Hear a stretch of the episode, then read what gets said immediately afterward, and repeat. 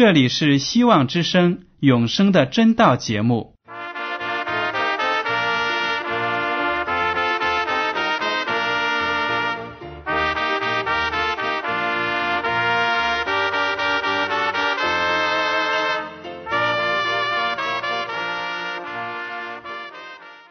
亲爱的听众朋友们，你们好，我是艾德，很高兴今天能和你们在永生的真道这个栏目中见面。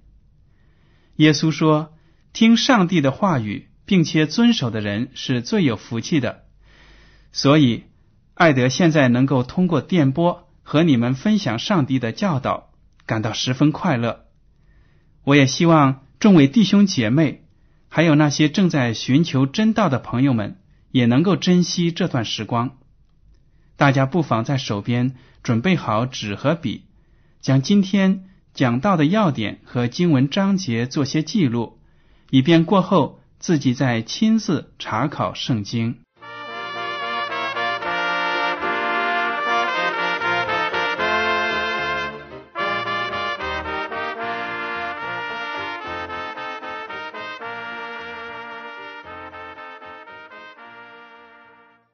听众朋友们，今天我要和你们分享的题目是历史上最辉煌的时刻。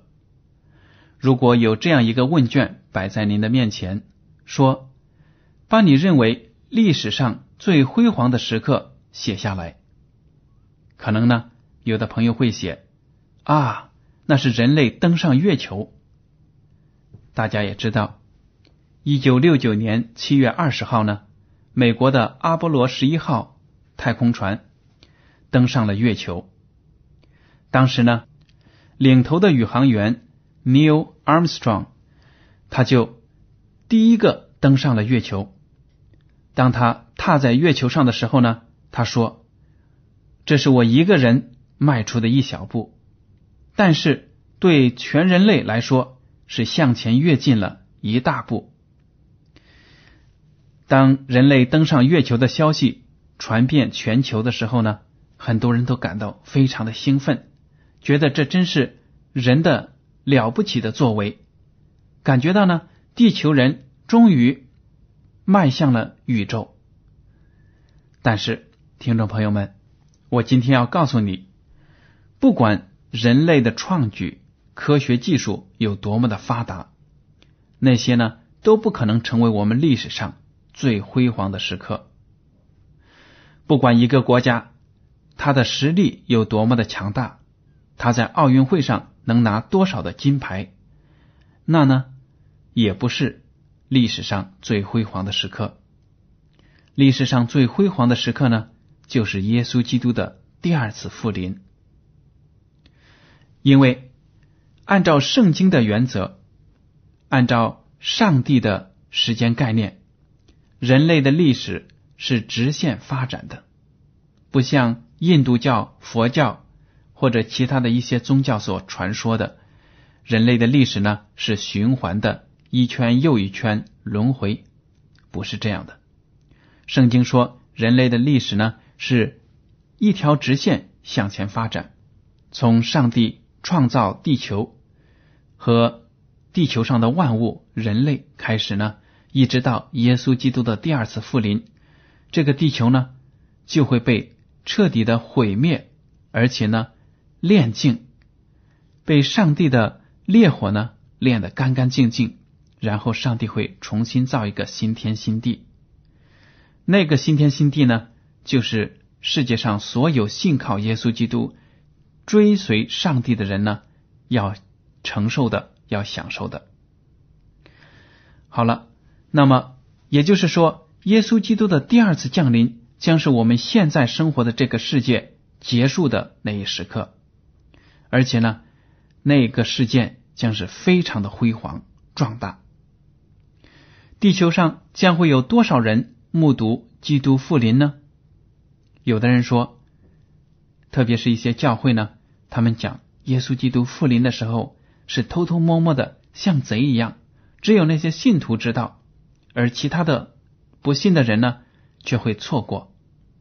这种说法呢是不符合圣经的，因为圣经说了，在耶稣基督复临的那一刻呢，世界上所有的人都能看得到。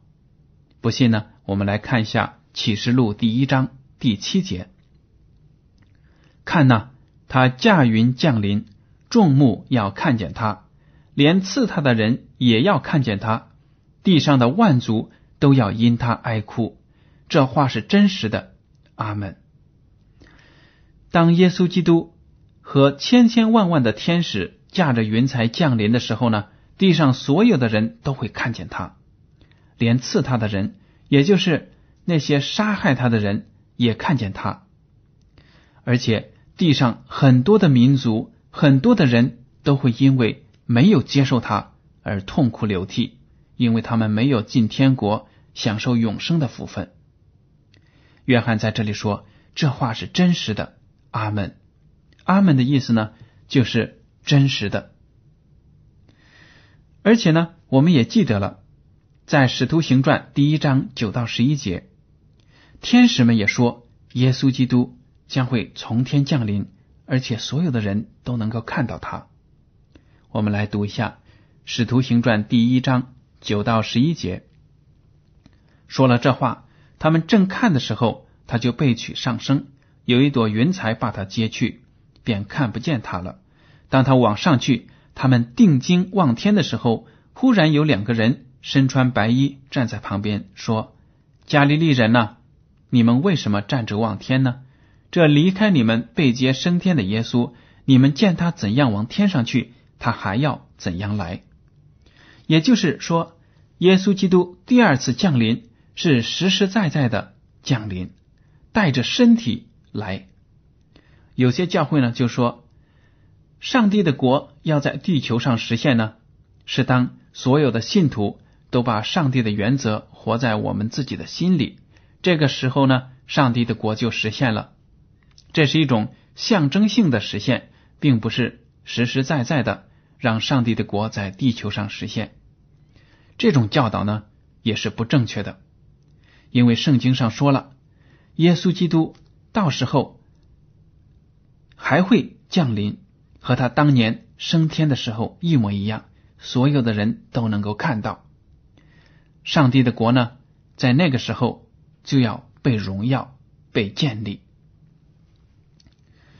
而且呢，圣经还说了，耶稣基督来临的时候呢，有很大的声音唤醒所有的死人。我们来看一下《铁萨罗尼迦前书》第四章十六节，因为主必亲自从天降临，有呼叫的声音和天使长的声音，又有上帝的号吹响，那在基督里死了的人必先复活。当主从天降临的时候呢，有呼叫的声音和天使长的声音，可以想象，天使们在天上大声的呼喊，那些。已经死去了，在坟墓里安睡的信徒呢，就会应声而起。这里也提到了，主必亲自从天降临。耶稣基督不会派一个代表，不会呢让其他的天使长率领天使来拯救信徒，而是呢他亲自要来。马太福音第二十四章三十一节说，他要差遣使者，用号筒的大声。将他的选民从四方，从天这边到天那边都招聚了来。这里就说了，耶稣基督来临的时候呢，那些天使们大声的呼喊，而且呢吹响号筒，把耶稣的选民从世界各地都招聚来。那么，伴随着这样大的天上的声音，会有什么奇妙的事情发生呢？格林多前书第十五章五十二节说：“就在一霎时，眨眼之间，号筒末次吹响的时候，因号筒要响，死人要复活，成为不朽坏的，我们也要改变。原来啊，当天使们吹响号角的时候，所有在坟墓里安睡的基督徒呢，都会应声复活，身体呢就会改变。”他们以前是必朽坏的身体，现在要变成不朽坏的身体，而我们这些活着的信徒呢，也会在那个声音吹响的时候，也会身体起变化。我们这个身上有很多毛病的、很多疾病的身体呢，会变成一个荣耀的、不朽坏的身体。这是多么奇妙的事情啊！而且活着的艺人还会和其他被复活的那些信徒呢，一起被提上天来见耶稣基督。我们可以读《铁萨罗尼迦前书》第四章十七节，四章十七节。以后我们这活着还存留的人，必和他们一同被提到云里，在空中与主相遇。这样，我们就要和主永远同在。说的多么的好啊！这是一个非常好的应许，我们都在盼望着那个历史上最辉煌的时刻。当我们见到主的时候呢，我们的身体起了变化，就可以配进天国，享受永生；而那些不信的人就没有这个福分。那些不信的人呢，在看到耶稣基督的时候，就会后悔。他们说：“平时向我们传福音，我们不信；现在我们看到耶稣来了，悔之晚矣。”而且呢，当时地球上会有各种各样的自然现象，非常的壮观恐怖，令那些不信的人呢胆战心惊。我们来看一下《启示录》第六章十四到十七节：天就挪移，好像书卷。被卷起来，山林海岛都被挪移，离开本位。地上的君王、臣宰、将军、富户、壮士和一切为奴的、自主的，都藏在山洞和岩石穴里，向山和岩石说：“倒在我们身上吧，把我们藏起来，躲避做宝座者的面目和羔羊的愤怒，因为他们愤怒的大日到了，谁能站得住呢？”听众朋友们，当您读了这些经文的时候呢，会不会感到哇，简直是波澜壮阔？耶稣基督来临的时候呢，天好像书卷一样被卷起来，天消失了，真的不可思议。而且呢，地球上的山林海岛都挪移了本位，从自己原来的位置被挪开了。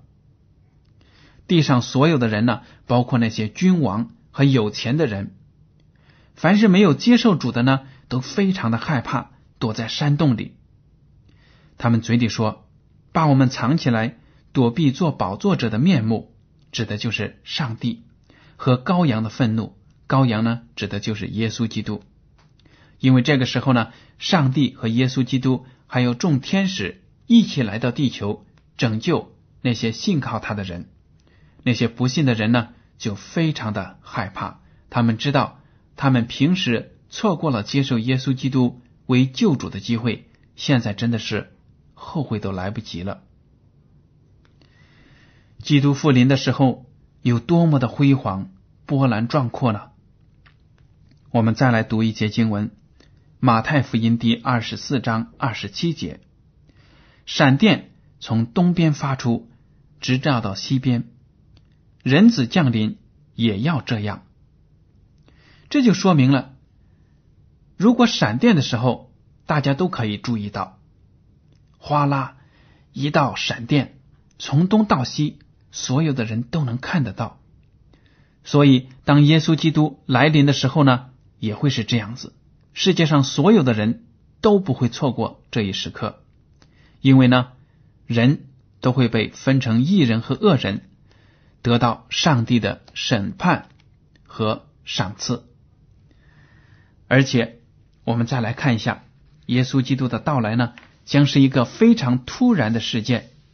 只有那些相信他、明白圣经预言的人，能够做得好准备。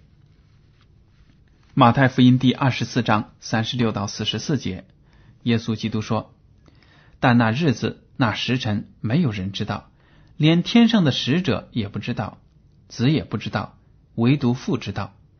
挪亚的日子怎样，人子降临也要怎样。当洪水以前的日子，人照常吃喝嫁娶，直到挪亚进方舟的那日，不知不觉洪水来了，把他们全都冲去。人子降临也要这样。那时，两个人在田里取去一个，撇下一个；两个女人推磨，取去一个，撇下一个。所以你们要警醒，因为不知道你们的主是哪一天来的。家主若知道几更天有贼来，就必警醒，不容人挖斗房屋。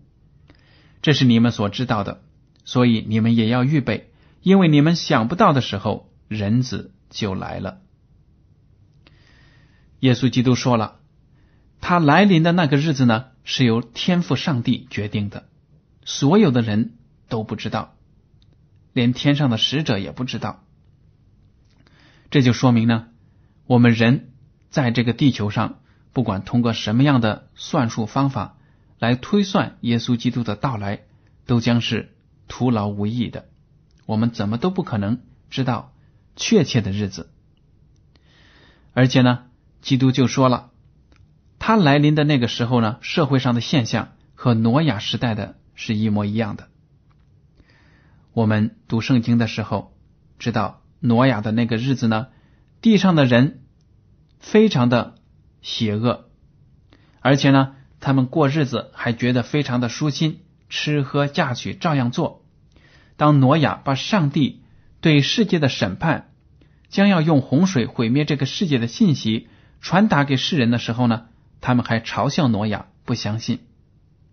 但是当挪亚把方舟建造好，一家八口人和其他世界上的动物都进入方舟的时候呢，洪水就来了。而那些人呢，正在吃喝玩乐的时候就被冲去了。所以，耶稣基督第二次来临的时候，很多人也会麻痹大意，他们不知道。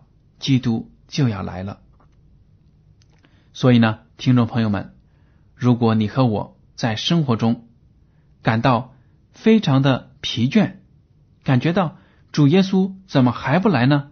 我就松懈一下，好好享受生活。这个时候呢，你就错了，一定要警醒，因为耶稣基督来临的那一天，那个日子像贼一样。当一个贼要去偷东西的时候，他总是偷偷摸摸的，趁那些人不预备的时候去偷。他不可能先打个电话告诉你，我在五点钟来你们家拿点东西，不可能的。所以呢，人也不知道耶稣基督到底在什么时候降临。当世界上所有的人都放松了警惕、麻痹大意的时候，开始随从世界上的享受。忘记了真理的时候呢，耶稣基督偏偏就到来了。所以呢，我们大家一定要注意。耶稣基督在讲述了这以后呢，给基督徒们有特别的警告。我们来看马太福音第二十四章四十五到五十一节，耶稣基督就讲了一个忠心和不忠心的仆人这个预言。我们读一下经文：谁是忠心有见识的仆人，为主人所派管理家里的人，按时分粮给他们呢？主人来到，看见他这样行，那仆人就有福了。我实在告诉你们，主人要派他管理一切所有的。倘若那恶仆心里说：“我的主人必来的迟”，就动手打他的同伴，又和酒醉的人一同吃喝。在想不到的日子，不知道的时辰，那仆人的主人要来，重重的处置他，定他和假冒伪善的人同罪，在那里必要哀哭切齿了。这里的仆人呢，其实就是指的你和我这些基督徒，因为我们在这个世界上，耶稣基督把传福音的责任交给了你和我。希望我们在他第二次复临之前呢，把福音传给最多的人，尽可能让所有的人都听到福音，而且呢做出选择，他们到底接受不接受耶稣？所以呢，我们都是上帝的仆人，但是呢，我们也知道做仆人的有的忠心，有的不忠心。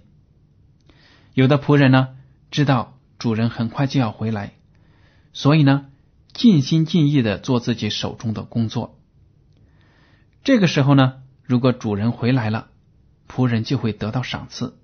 还有的仆人说：“哎呀，主人现在离开了，他说他回来，什么时候回来？已经几个月了，几年了，几十年了，几百年了，上千年了，我的主人还不回来。”所以呢，我就轻轻松松的自己过我的日子，好像我是这里的主人，这就大错特错了。当他麻痹大意，和其他的人一同喝酒、酒醉的时候，这就表示呢，他们灵性上的软弱，灵性上的不警醒，而且呢，他们在一起吃喝享受，完全忘记了上帝托付给他们的责任。他们在教会中呢，不但没有好的服务，而且耶稣基督在预言中说，他们动手打他的同伴，就是说呢，他们攻击教会里的人员，在教会中搅起那些纠纷呐、争斗。但是他们想象不到，耶稣基督马上就来了。当耶稣来的时候呢，这些人就会被重重的处置。和那些不信的人同定罪，永远得不到天国的福气，这是多么的可惜！而且呢，这个警告呢，特别是给基督徒的，让我们都知道，我们生活在末世了，不可以被世界上的诱惑所迷惑，不可以说主来临的日子怎么还不到呢？我们一直都在宣传主必再来，主必再来。这么多年了，耶稣还没有来。这个时候呢，我们千万不要灰心，不要放弃，一定要像以前一样，刚信主那样，保持那种热诚，相信主耶稣来临的日子近了。因为我们在这个世上每过一天，就知道耶稣基督来临的日子又近了一天。接下来呢，我们来看马太福音第二十五章三十一节，这里就提到了耶稣基督来临的时候，万民都要受审判。当人子在他荣耀里同着众天使降临的时候，要坐在他荣耀的宝座上，万民都要聚集在他面前，他要把他们分别出来，好像牧羊的分别绵羊、山羊一般。把绵羊安置在右边，山羊在左边。于是王要向那右边的说：“你们这蒙我父赐福的，可来承受那创世以来为你们所预备的国。”我们来看第四十一节，王又要向那左边的说：“你们这被咒诅的，离开我，进入那位魔鬼和他的天使们所预备的永火里去。”这右边的呢，我们刚刚读过了，就是那些绵羊，象征着忠心的基督徒；左边的呢是山羊，象征着那些非信徒和那些假冒的信徒。耶稣基督爱用羊来把人做成比喻，信他的人呢都是绵羊，不信的人呢是山羊。如果您真的放过羊，有的时候呢，山羊也会长得毛茸茸的，和绵羊分不清。也就是说，在我们生活当中，假的基督徒有的时候会和真的基督徒混在一起，让你分不清楚。但是呢，我们的主就能够分得清。当他来临的时候呢，就把山羊、绵羊分开，把罪人和义人分开。罪人呢，要得到惩罚、审判。要被毁灭，而那些异人就要进天国享受永生。所以，我们从这里看得出，在末后的日子，在世界上只有两种人：一种就是要得救的异人，另一种就是要灭亡的恶人。听众朋友们，你在将来想站在哪一边呢？是不是要站在得救的信徒那一边呢，和其他的信徒一起到天国享受永生。这当然应该是你的选择。不可能有人说我站在中间好不好？虽然我不是信徒，但是呢，我生活中也有好的行为啊，我也非常的爱帮助人。那么，耶稣基督来的时候就应该救我。这种想法是错误的，因为我们知道圣经教导我们，所有的人都是罪人，世界上所有的人都亏欠了上帝的荣耀。我们凭着自己的行为不可能成就律法的要求。正因为我们不能够满足律法对我们的要求，所以呢。耶稣基督才来到这个世界上，为你和我被钉死在十字架上，用他的血呢为我们献上了赎罪祭。如果我们接受了耶稣基督，那么我们身上的污秽就会被他洗净，我们将来就有得永生的盼望。这就是福音。如果今天你还没有认识到福音对你永生的重要性，你一定。要前来接受耶稣做你的救主，只有这样呢，在末后的日子，你才不会像那些不信的人一样，吓得东躲西藏，要躲避上帝的愤怒。如果你接受了耶稣基督，和他有非常好的关系，那么在末后的日子，当你看到上帝、耶稣基督和众天使降临的时候，你就说。看呐，这是我的上帝，我素来等候他。